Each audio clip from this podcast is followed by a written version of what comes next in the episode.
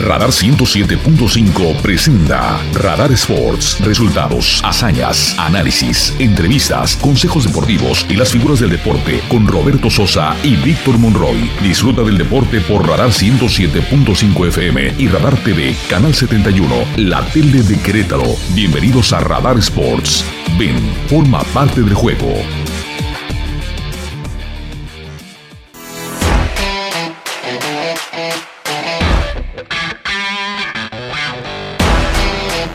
Muy buenas tardes, queridos amigos. Bienvenidos, bienvenidas a Radar Sports.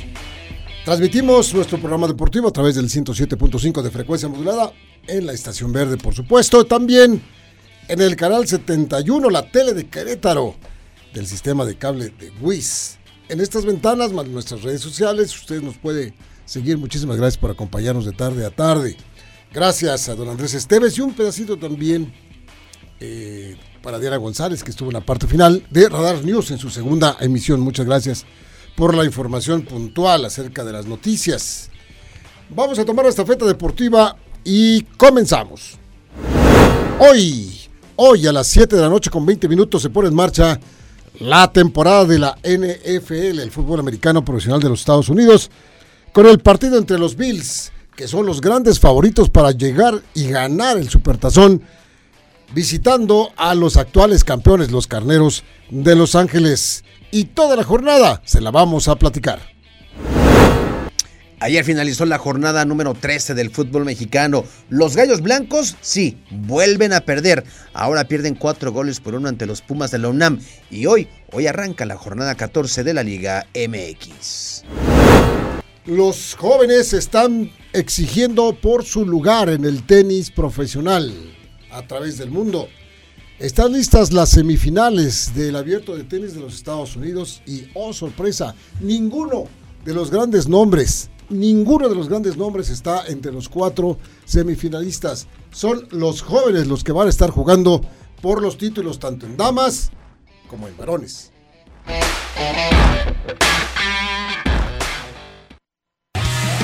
Los titulares más destacados de hoy, disfrútalos en Radar Sports 107.5 FM y Radar TV Canal 71.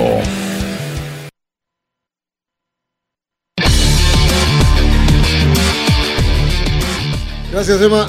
Este, don Víctor Morroy, ¿cómo estás, amigo mío? Oye, se nos murió la reina Isabel II de Inglaterra, caramba. Sí, sí, sí. El puente de Londres ha caído, ¿no? Que sí. es como como se, anunciaba, el, protocolo indicaba el anuncio de, del deceso de la reina Isabel, eh, Isabel II, que pues eh, ligada, muy ligada al tema de los al tema de los deportes. Sí, por supuesto. Este, aficionada al West Ham y al Arsenal de la Premier League.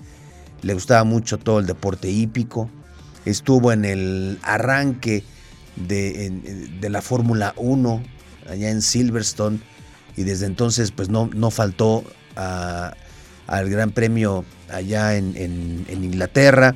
Este, ella fue la que eh, le dio ese título nobiliario a, a Lewis Hamilton, ¿no? Sir Lewis Hamilton, también presente en, en Wimbledon en el tema del tenis, pero amante sobre todo de los deportes hípicos, ¿no? Ella sí, ella tenía un amor muy especial por los caballos.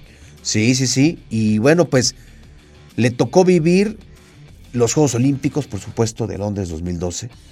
Ya lo decíamos hace rato en, Radar News, esa peculiar imagen de ese video previo a la, inauguración como tal en, este, en esos Juegos Olímpicos, en donde eh, va eh, este, escoltada, llega al estadio escoltada por, por James Bond. Y bueno, pues se, llegan en avión, en, helicóptero, perdón, este, al estadio en la, inauguración y simulan, ¿no? Que se lanzan en paracaídas. Una escena pues, que llamó por supuesto mucho la atención porque por la sobriedad con la que siempre se ha, eh, o se mostró la reina. Lo que dirían la flema británica. Entonces, la verdad es que sí, cercana al deporte, eh, no solamente en la Premier League se ha pronunciado, hubo minutos de silencio, este, incluso en partidos de la Europa League, que hoy arrancó, por cierto, sino que el mundo del deporte en general, ¿no? Ha, expresado sus condolencias por, por la pérdida, por el fallecimiento de Isabel II después de siete décadas ¿no? de, este, de este reinado. Pues se va una de las representantes más especiales de las monarquías europeas. Una de las familias de las que de verdad hay que leer porque es muy interesante cuando uno va involucrándose en conocer lo que es una familia real, como es la familia de Inglaterra, la familia real de Inglaterra.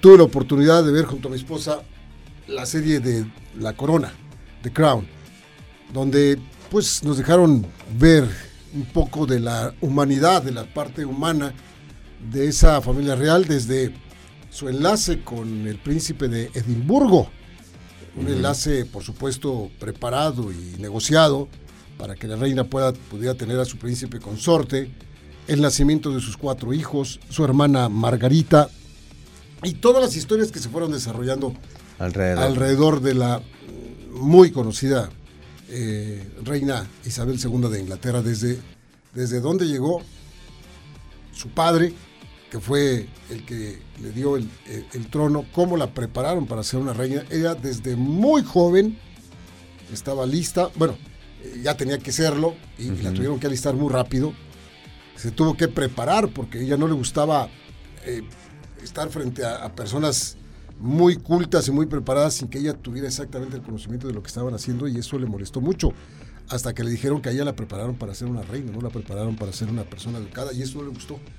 Se preparó y empezó a leer muchas cosas para, para prepararse y después todo lo que has platicado es muy interesante. Si es un personaje de la vida real, de las eh, sociedades flemáticas de las monarquías que todavía en, Europa existen, son Sí, varias, sí, sí. y casi todas entrelazadas entre sí, todas así, mezcladas entre, entre ellas. Entonces, eh, es muy interesante. Y ahora se va la, la, la, reina a los 96 años de edad. No dejaré de recordar en esa serie de, de Crown el día que una persona se metió hasta su habitación. ¿Cómo crees? Se metió a su habitación y ella estaba dormida. Y el cuate llegó y se sentó ahí frente a ella, donde estaba acostado, estaba dormida hasta que despertó. La reina, por supuesto, quiso y le dijo, déjeme hablar con usted.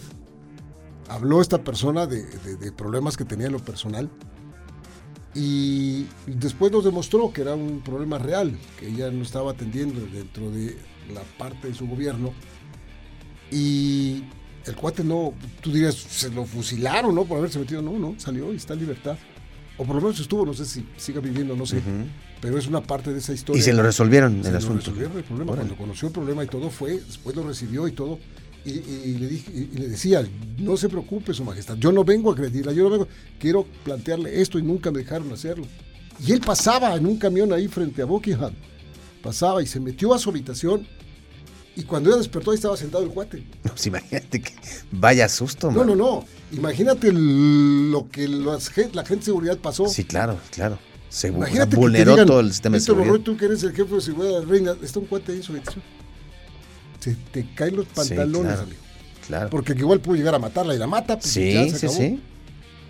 ¿No? Qué historia. Sí recuerdo que me habías comentado de esa, Es- esa es- serie que seguramente ahorita se volverá a ver y por Sí, fueron, mucho, ¿no? sí, fueron varios capítulos. Eh, eh, yo le recomiendo Netflix, que la vea. ¿no? Es, es Netflix, sí. La recomiendo que la vea. Es de esas historias desde, insisto, desde la juventud de la reina Isabel a su hermana Margarita. Ah, Su hermana Margarita era brava entre las bravas y ella sí quería ser reina. Mar- este, Isabel no. Isabel le decía a su papá que ella, No. bríncame, yo no quiero, ahí está mi hermana, y su hermana quería. Y eso fue un- una situación que se dio históricamente por siempre. Sí, sí, sí, sí. Eran los protocolos que tenían que. Sí, hay que respetar, igual que el, Sí, el sí. príncipe consorte que pues tenía muchas ganas de hacer muchas cosas, pero se lo dijo el, el- el rey Jorge cuando antes de que se casara con la reina. El papá de, de Isabel se lo dijo, ¿estás seguro que quieres este puesto? ¿Estás seguro que te vas a meter a esta bronca? Y yo dijo, sí, sí quiero. Y después, tiempo después, el cuate se arrepentía porque pues no podía, él tenía que respetar siempre los protocolos. Era su esposa, pero él tenía que caminar atrás de la reina. Él no podía caminar al parejo Sí, en, claro. ciert- en ciertos protocolos, ¿no? Sí, claro. Y él, él no podía hablar cuando. Y no. Entonces, este. Es curioso y es, y es muy interesante conocer. Sí, sí, sí. ello. Y ahora pues el príncipe Carlos que ya es rey, ¿no? Sí, este, tuvo que esperar mucho tiempo. 72 años tiene, ¿no? Sí, y, y el que viene en la línea atrásito es eh, William. El Es correcto. eh, príncipe mayor de Carlos, hijo de Lady Di. de Lady Di, que también ya, ya sabe usted su, su trágica historia. Pues a, a Isabel II en su reinado le tocaron 22 Copas del Mundo, 22 Juegos Olímpicos. Imagínate el, el número, la trayectoria, todo Pues lo que, todo pues lo que vamos. vio, ¿no? que. Ahí vamos, ahí vamos. No le gustaba el tenis. Wimbledon no le gustaba ir Iba a- la familia real. Iba, pero no le gustaba. Iba eh, su, bueno, su hijo, lo llegamos a ver ahí, y también sus nietos, pero ella, ella, ella no, ella no. Sí, sí, sí. Ya, qui- quien terminó ocupando su lugar se dio este patronazgo a la duquesa Catalina de Cambridge. Bueno, pues en fin. Descansa en paz la reina Isabel. Isabel II. Y pues hay, hay luto mundial. Hay luto también en los aficionados de gallos. ¿no? Ya lo decía yo hace rato, ya que se acabe el torneo. Que se incapaciten, que pidan un, algo. Desafortunadamente, mm, me parece que ya alcanzó el destino a este grupo de, de personas que están en este, en este equipo. Ya la situación que hemos platicado anteriormente, que no es nada favorable, pues ya, ya, ya, les, ya les pesó, ya les cansó. Sí. Y por más profesionalismo que quiera poner Mauro Gerg con sus discípulos, eh, me parece que ya están en otro torneo. Ya, ya todo el mundo está pensando en que ya se acabe el, el campeonato. Vamos a llegar a la jornada 14, son 17, falta poco pues, y eh, ya no podemos esperar mucho de, de- de este equipo, a pesar de que quizá lo habrán de intentar. Cuatro goles por uno perdieron ayer contra el equipo de los Pumas de la Universidad.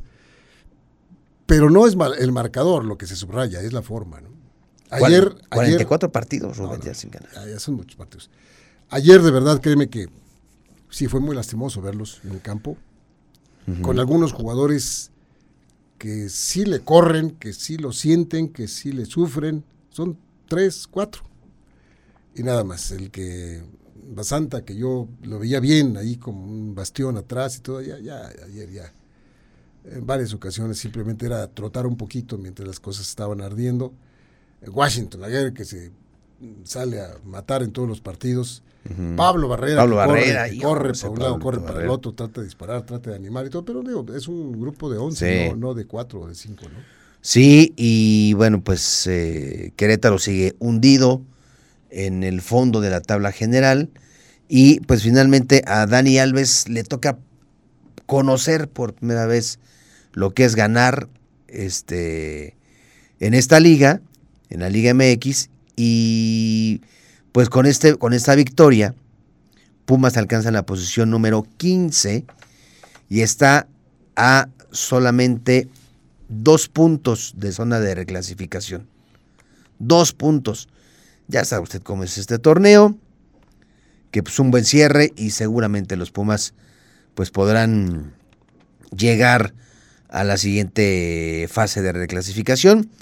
No va a ser sencillo, porque visitan a Toluca y luego su siguiente partido en la jornada número 15 es contra Cruz Azul, luego visitan a Puebla y cierran con Bravos de Juárez. Pues así. No, es un calendario fácil no, no. para el equipo de los Pumas, o por lo menos eh, suavecito, no, es un calendario bastante duro. Los resultados de ayer, los completos ya de toda la jornada 13 que acaba de terminar, los de ayer, el Puebla y Pachuca empatan a dos goles. Hijos, que, que ese Pachuca, ese Puebla no, no gana.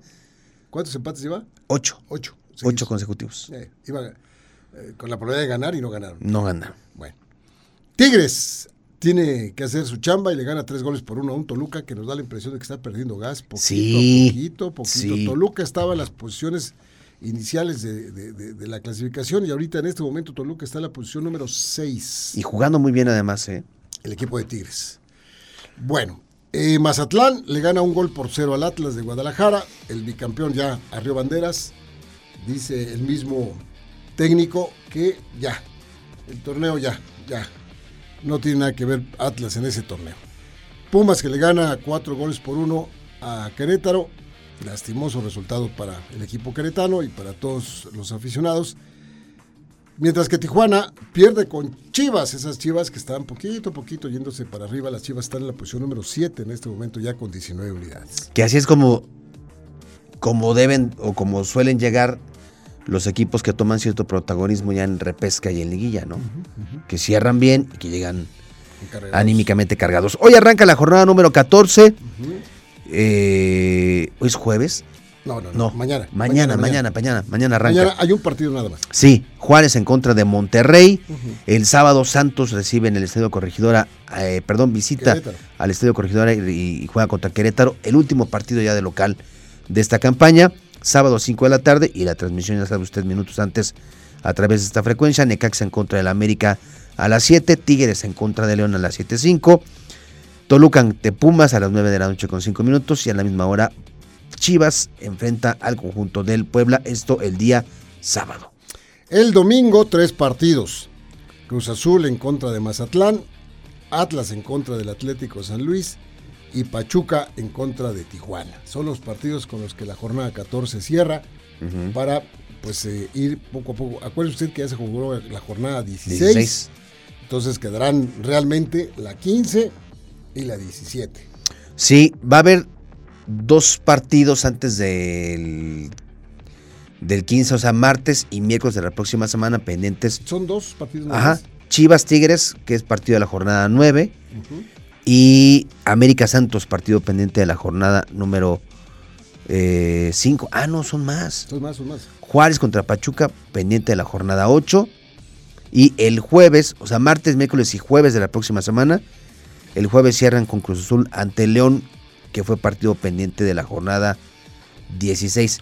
Y ya después, el viernes, ya arrancan la jornada 15. Pero va a haber mucho fútbol de todas maneras.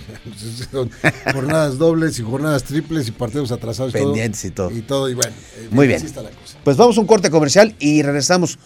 ¿Ha escuchado usted hablar de la carrera de las antorchas? Bueno, aquí vamos a platicarle de qué se trata y finalmente lo que se arranca el día de hoy es esta temporada 2022-2023 de la NFL. Por fin, mi Robert. Ya. Por fin. Bueno, corte y regresamos. El deporte se escucha y se ve. Radar 107.5 FM y Canal 71 Radar TV, la tele de Querétaro. En un momento regresamos.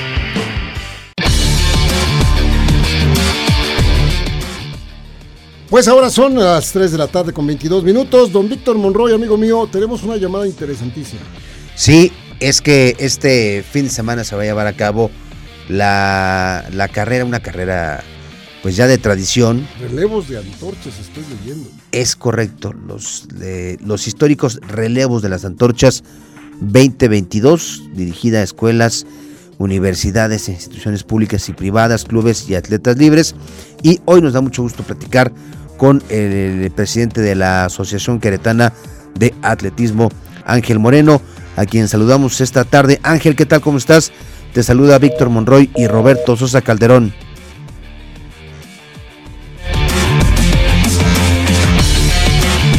Bueno, vamos a recuperar la llamada. Ahí está. Ya lo tenemos. No. Bueno, vamos a recuperarla. Esta carrera va a ser el próximo 10 de septiembre, Sí, Robert. pasado mañana. Pasado mañana, arranca a las 8 de la mañana y el Va a ser eh, en el Estadio Olímpico. va a ser en el Estadio Olímpico, es correcto. Este ya en un momento nos va a comentar más estos detalles Ángel Moreno, con quien ahora sí, ahora sí saludamos. Ángel, ¿qué tal? ¿Cómo estás? Te saluda Víctor Monroy y Roberto Sosa Calderón. Hola, ¿qué tal, Víctor? Hola, Roberto. Mucho gusto, buena tarde. Oye, mi querido Ángel, cuéntanos de esta pues eh, carrera, estos relevos de las antorchas 2022. Claro, mira, pues eh, en realidad también invitarlos a que puedan apreciar este mm, tradicional y ya histórico Sí. relevo de las antorchas. De manera anual, a la excepción de la pandemia, se ha estado realizando esta parte de los relevos anteriormente y en, en el las- entonces ahorita estamos retomando esta actividad que con el objetivo es fomentar y desarrollar la participación en equipo de todos los corredores y bueno, pues se divide en diferentes categorías, lo que es categoría elite, categoría amateur y bueno, infantiles que también participan para como parte introductoria de estos tipos de relevos. Son 20 equipos, cada uno con 6 atletas. ¿Cómo funciona el tema de los relevos? Y explíquele a la gente por qué el tema de las antorchas. Claro, mira, bueno, eh, anteriormente precisamente y con el objetivo de que se realice en el mes de septiembre, es eh, en conmemoración precisamente a la antorcha que se trasladó para eh, pronunciar o, lo que es el tema de la revolución. Entonces, anteriormente se usaba una antorcha para trasladarlo o para hacer, digamos, como el relevo. Era una lámpara en realidad, cuando se hacía en el centro. Entonces, ahorita lo manejamos con una estafeta. Son seis integrantes, cada integrante desplaza a una distancia diferente. Eh, inicia con una prueba de 1200 metros planos, posteriormente se corren 400 metros planos, el tercero eh, recorre la distancia de 800 metros, posteriormente nuevamente 400 metros planos, el quinto recorre 1000 metros. Y el último y sexto recorre la cantidad, la distancia de 200 metros. Entonces se cumple, eh, digamos, una distancia que inicia y termina en la meta de la pista de atletismo. Esto aplica para la categoría elite y para la categoría amateur. Oye, haciendo distancia, perdón. Y esto va dirigido a escuelas, universidades públicas y privadas, ¿no? Eh, sí, bueno, en realidad la convocatoria invita a todos los que deseen, o sea, clubes, escuelas, eh, en realidad sería todo el público que desea ah, participar y por ello segmentamos también la participación en la categoría amateur y categoría elite porque los amateurs no representan al Estado o no, digamos, para que no exista una diferencia en entrenamiento, se segmentan la categoría elite y la categoría amateur, que es para corredores o equipos de, corredores o runners. ¿Y cómo van con las inscripciones? Claro, mira, bueno, pues cerró ya el sistema de inscripciones, la verdad es que se tuvo muy buena participación, ya tenemos completos los equipos, eh, yo creo que el día de hoy, a más tardar mañana temprano, estaremos dando el, el acercamiento para los equipos que ya se encuentran conformados y los que estarán participando en el relevo de las antorchas. Pues mucho éxito, Ángel. La verdad es que qué bueno que mantienen este tipo de tradiciones dentro del running. Yo recuerdo que esta, esta carrera, este, estos relevos de las antorchas, antes cruzaban por las principales calles de la ciudad. Este, durante mucho tiempo fue así. Y bueno, pues ahora ya se estará llevando a cabo ahí en el Estadio Olímpico, que además está precioso éxito y bueno, pues ya nos contarás pronto cómo les fue con esos relevos. Claro que sí, muchas gracias por permitirme el espacio y también invitar a los que deseen eh, apreciar este tipo de relevos, esta modalidad. El día sábado ahí estaremos esperando a partir de las 8 de la mañana. Pues ahí estaremos. Un abrazo, mi Ángel. Hasta luego, que tengan buena tarde. Ángel Moreno, que es presidente de la Asociación Queretana de Atletismo. Y hoy arranca, llegó la hora el kickoff de la NFL el día de hoy, mi querido Roberto Sosa. Sí, ya, ya está todo listo para que se juegue la, temporada. Y nos dimos a la tarea de buscar un poco quiénes son los equipos que están marcados como favoritos para, para llegar lejos. Y no, no, es muy difícil. De las eh, cuatro, ocho, ocho divisiones que tiene el fútbol americano, cuatro por cada una de las conferencias, pues la verdad que están muy marcados. Por ejemplo, la conferencia americana en la mm, división este, los Bills y los Delfines están marcados como favorito por encima de Nueva Inglaterra y los Jets de Nueva York. Eso sí llama la atención, ¿no? Los Delfines llevan años que no ganan, pero nada. Y los Bills, que eh, incluso aparecen como el equipo favorito en las casas de las apuestas. Para ganar el 90. Para ganar, ¿no? No eran favoritos. Y este, y cosa curiosa, no han ganado. No, no, no. Eh, se han presentado en tres ocasiones al Supertazón y los tres veces lo han perdido. Bueno, en la división oeste, los Broncos de Denver, ahí fíjate que esta es la división más pareja de todo el fútbol americano profesional. Juegan los Broncos de Denver, los jefes de Kansas, los Reyes de Los Ángeles y los cargadores de, Los Ángeles. Tú dirás, los cargadores, sí, los cargadores están, están eh, llamando la atención por la forma en que ya prepararon un equipo joven y que tienen posibilidades. Es el equipo más parejo de toda la NFL, la división oeste de la NFL. En la división norte, eh, ahí hay una situación.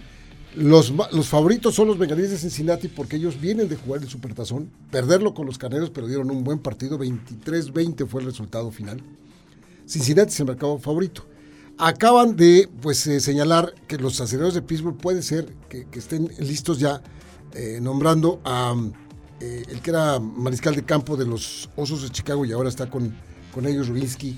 Él va a ser el, nuevo mariscal, Trubisky, que es el nuevo mariscal de campo de los aceleradores de Pittsburgh. Cleveland, Cleveland se fue, bueno, acuérdense ustedes lo que pasó con su mariscal de campo, que le dieron más de 350 millones de, de, dólares y se metió en la bronca esta de las demandas y todo, y andan por ahí bailando. Y los Ravens todavía no están listos como para poder ser favoritos en la división. Y finalmente, en la división sur, los eh, Colts de Indianápolis mientras los y los Titanes de tenis son los dos que están marcados como favoritos. Eso es en la americana.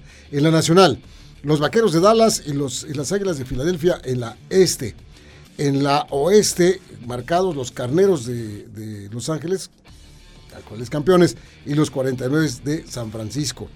En la división del norte, favoritos, hay tres. Green Bay, porque siempre tiene la tradición ganadora y sigue todavía con su mariscal de campo. Los Osos de Chicago con una buena preparación. Y los Vikingos de Minnesota podría ser. Los Leones de Detroit todavía no pueden dar el paso al frente. Y finalmente la Sur están clasificados como favoritos, por supuesto, los Bucaneros de Tampa Bay con un mariscal de campo de 45 años, pero que claro, quiere, claro, quiere ganar un mariscal en un nuevo supertazón. Y los Santos de Nueva Orleans, que a pesar de que estrenan entrenador y jefe, están marcados como favoritos. Son los equipos que menciono, van a dar, a hacer ruido y la verdad es que, pues muy interesante toda esta situación. Empieza la temporada con Búfalo contra los eh, Carneros de Los Ángeles y el domingo una buena cantidad de partidos a las 12 del día. ¿Nos da tiempo de decir los partidos tú? Eh, de volada, de, de volada. A ver, vámonos con los del hoy a las 7.20 Rams en contra de los Bills. Sí, y domingo al mediodía.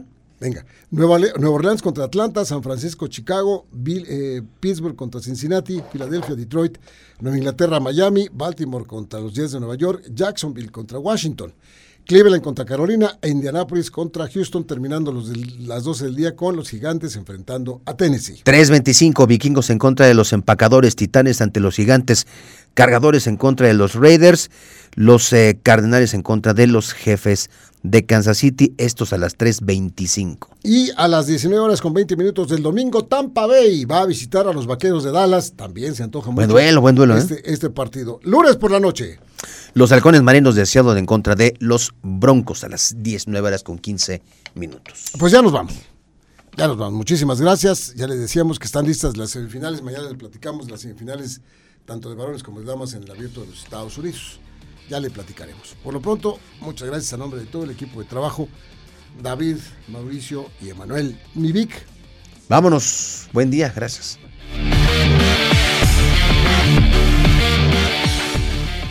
Roberto Sosa y Víctor Monroy te esperan en la próxima emisión por Radar 107.5 FM y Radar TV, Canal 71, la tele de Querétaro. Con Radar Sports, forma parte del juego.